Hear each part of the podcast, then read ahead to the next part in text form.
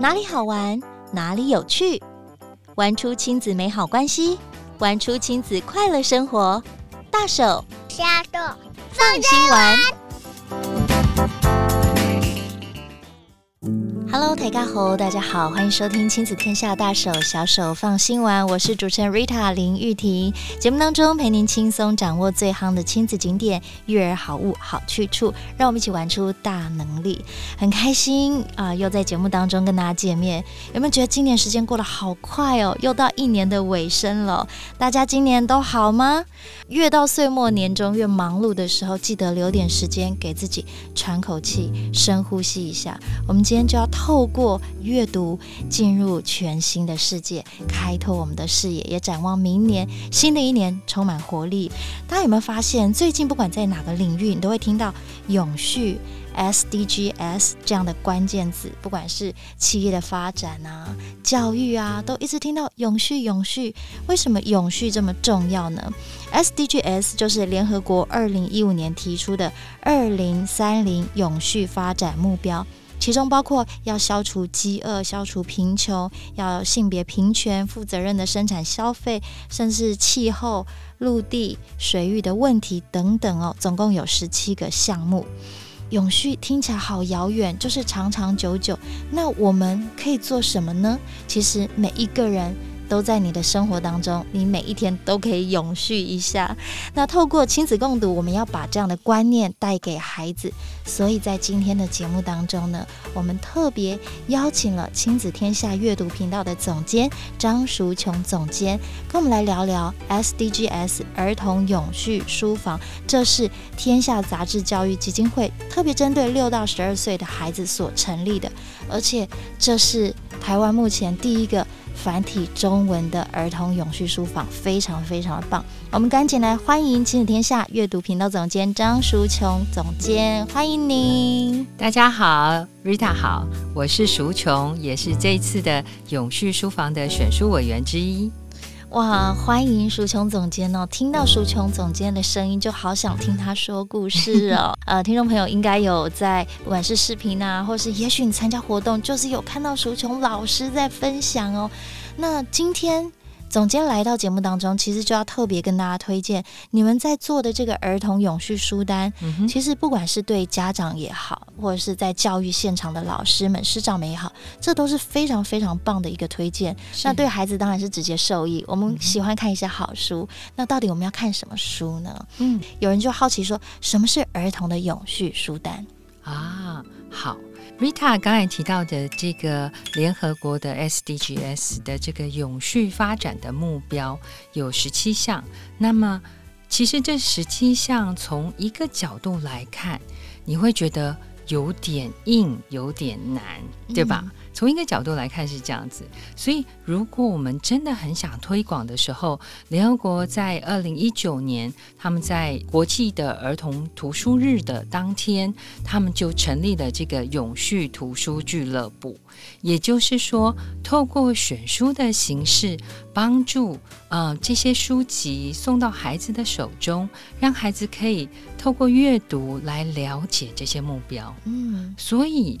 如果是透过故事、透过阅读、透过一些资讯，就不会觉得这些东西很硬、很难了。是，嗯、就有想象力、有空间，然后觉得有趣、好玩。对，所以从一个角度，若是只是联合国的倡议，然后好像在新闻媒体上报道，对孩子来说是很远的。但是，若是是孩子手中的一本书。然后透过阅读，能够培养新一代的世界公民，不是很远的，就很近。也许在亲子共读的时候，也许就是班上的阅读时间，或者甚至某些科目可以老师引导之后，孩子可以理解，这不是非常好的一件事吗？是耶，是这个项目好多的书单，我就发现，对，刚刚淑琼总监说这些议题啊，看似真的离我们好遥远，是，但透过绘本故事以后，我发觉这就。处在我们生活当中的每个细节里面，对，就会很近，并且，嗯、呃，当时在做这个永续图书俱乐部的时候，其实我们很早就看到这个资讯。但是当时有英文的呃书目，有中文的书目，但当时看到中文书目就是简中版的书目，那就觉得啊有点可惜。我觉得当时我周边的很多人都在想说，我们自己应该也可以选啊，嗯。嗯所以很高兴，天下杂志教育基金会愿意跳出来做这件事。嗯，哇，掌声鼓励一下！因为大家要看到这些选书背后需要经过非常多专业的评委。对，然后大家都是有一个心智，希望孩子可以看到适合他们，他们也能吸收，也可以透过这样成为世界公民呢。是，所以这句话我觉得很有影响力，是因为你如何站在台湾。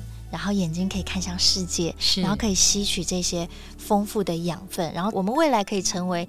可能就是可以奉献的那一位是，然后我觉得很有趣是说，嗯，当我们有繁体中文的这个版本，可是简中的版本也很好，包括英文的版本，甚至其实有北欧从挪威到非洲的有些国家的选书，然后到亚洲的像印度、韩国，很多国家都有。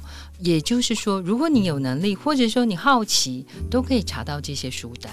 应该说，这些国家都自己有自己的选书，嗯，但是我们若是想理解，确实可以透过一些管道来理解。但台湾的这一份书单，就是天下杂志教育基金会的这一份书单，特别的地方是，嗯，联合国是陆陆续续的完成，但是台湾是一次到位选定十七个目标的，每一个目标我们都为它选书了。所以台湾的这一份书单为什么这么特别？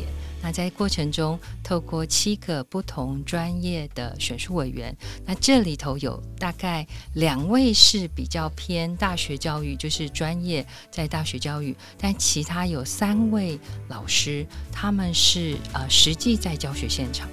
那也有跟出版专业有关系的，所以这七个选书委员合起来所选的书单，真的是还蛮有趣的。嗯，所以我们今天可以看到一些书单的推荐，因为我相信很多爸爸妈妈、甚至老师就很期待说。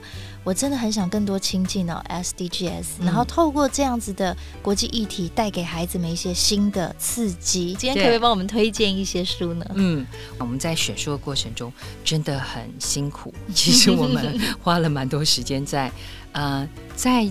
挣扎哪一本书要放在哪里？是因为有些书它确实的内容很适合放在很多的不同的位置，嗯，但是后来我们透过协调之后，当然在这其中，我们很希望能够选一些嗯本土的作家写的东西，是，这是有原因的，因为国际或者是简中所选的书，呃，我们也可以读，但是。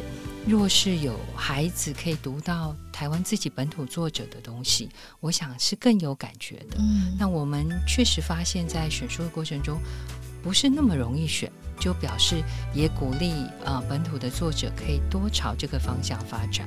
嗯，那我就先来推荐，应该是呃我先选了一个孩子会有兴趣的，就是每个孩子都要上学。是，嗯，那在 SDG 四。目标里头就讲到优质教育。关于优质教育，其实讲到的，它有一个细目在说，它是确保包容跟公平的优质教育，让全民终身享有学习机会。那我们常在选书的时候，其实后面的这个说明是很重要。当我们看到优质教育，我们要选书，但是到底优质教育的定义是什么？那他就讲到包容跟公平的优质教育。那我为什么会先选这个？因为每个孩子要上学，但上学的方式，所以这里头就选了一本非常棒的书。Rita 好像有已经有稍微看过这本书，是《世界的孩子上学去：全球孩子、全球学生的真实历险记》。哇，听起来就觉得充满很多很多有趣的情节哦，高潮迭起。因为其实讲到上学，可能你会说，请问不喜欢上学的小孩请举手。很多人会举手，他们都觉得学校有一种智库的感觉。但其实学校他们一去又觉得好好玩。对，他们没有感觉到，其实上学是一件非常不容易跟珍贵的事情。当他们看到别的孩子可能要走钢索。可能要跋山涉水，嗯，可能要来回都走一到两个小时才能到达学校。对，他们就会觉得原来上学可以是这么样这么样的难得。对。而且很多孩子是赖床不想上学，但是有些孩子，像在不丹的孩子，他要走三个小时才会到学校，嗯、可以想象吗？那要提早多早就要爬起床来，他不能睡觉才能去上学。对，对，然后在巴基斯坦，他们是骑着三轮车上学的。在尼泊尔，他们要走钢索，像 Rita 刚才说的，走钢索上学，甚至有些是要坐那种电动雪橇才能去上学。在这个过程中，帮助孩子去了解，就是上学并不是容易的事。但是这边也提到，就是关于包容，嗯，包容，嗯、呃，优质教育里头讲包容，就让我想起，也是我们这次选进去的窗边的小豆豆。如果看过就知道，第一章就是被退学，对，被退货的一个孩子，因为他太爱起来讲话，太爱不照规矩。但是当一个学校是需要照规矩的时候，这个孩子就很难，是吧？嗯，是，所以这是非常经典的作品，我觉得它可以一直隽永流传到如今哦。很多人再次读都觉得。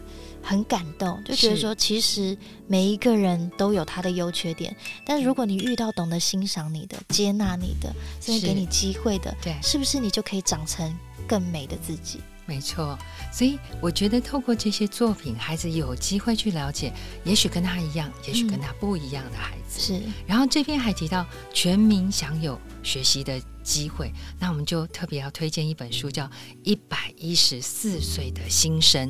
一个新生第一次上学，他却已经一百多岁了。天哪，这铁定是一个好玩的故事吧？是，这个奶奶太了不起了。嗯他终于可以上学的时候，他非常珍惜，哪怕他已经超过一百岁了。对，所以我觉得透过这几本书，孩子一定可以引发他们对这个主题的兴趣。在学校里头，他如果有机会，我相信老师会引导他们再去多了解。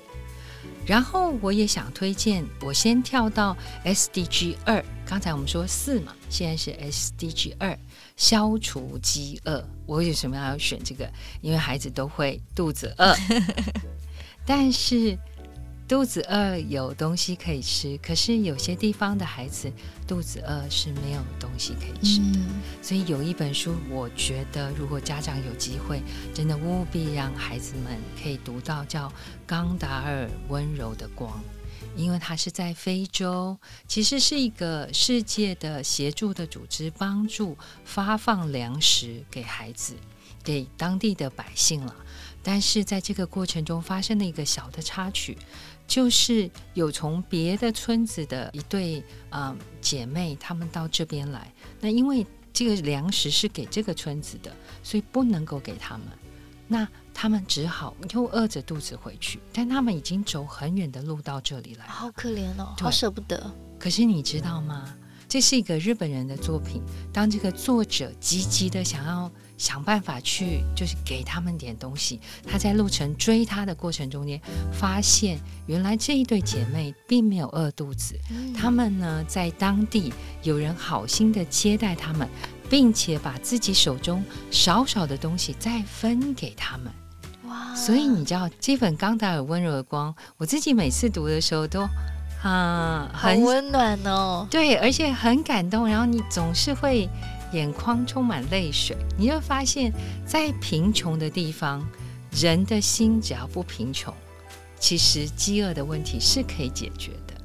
对，所以我觉得太棒了，棒，太棒了。嗯对，然后另外有一本就是《石头汤》，我觉得这个大人小孩都可以看，好有智慧的一本书，是吧？很有趣味，非常棒。嗯，就是透过这个煮石头汤的过程，怎么把无中生有，而且可以让大家都愿意拿出来。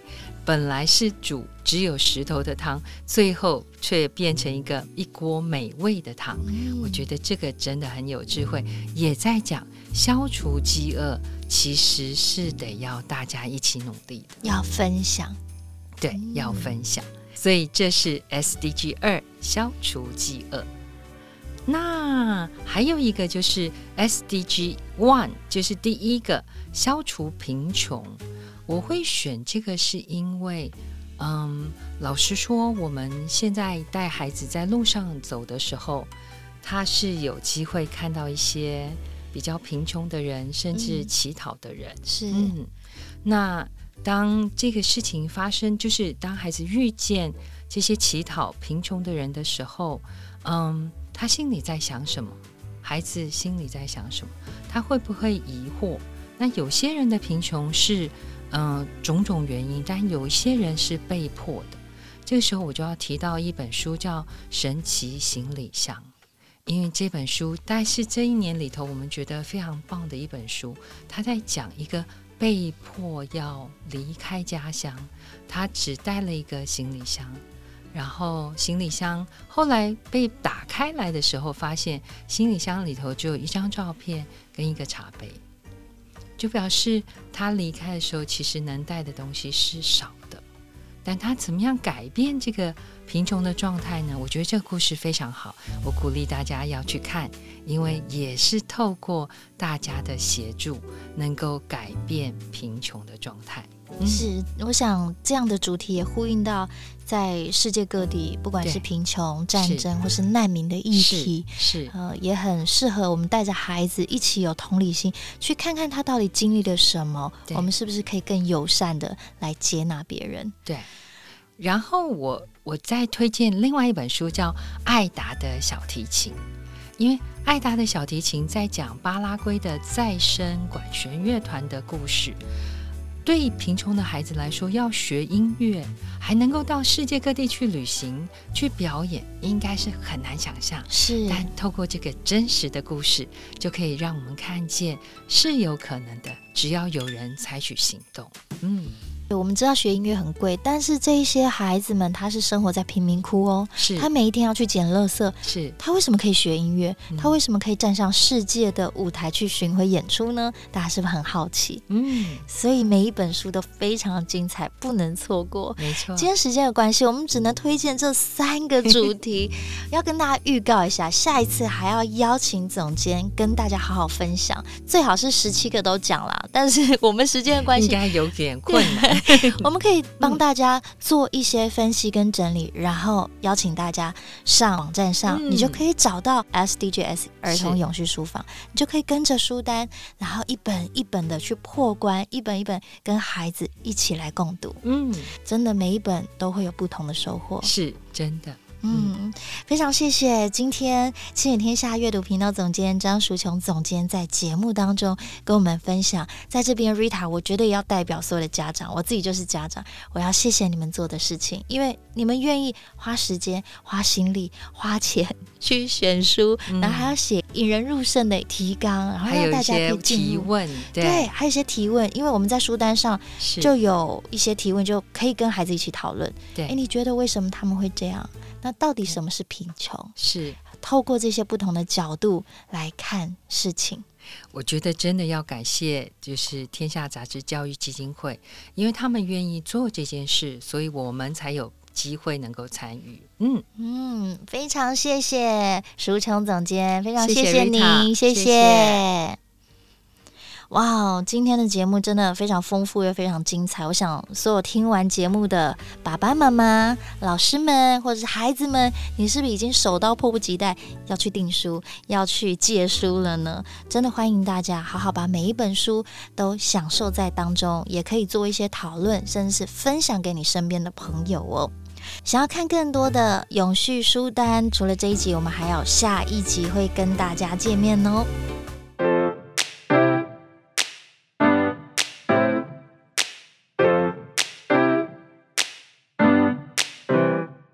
特别推荐给大家亲子天下出版的书《怕浪费奶奶》系列，以奶奶的角色搭配生活化的题材，和孩子讨论切身及重要的环境议题。节目下方都有介绍与连结。非常感谢大家收听今天的大手小手放心玩，我是 Rita。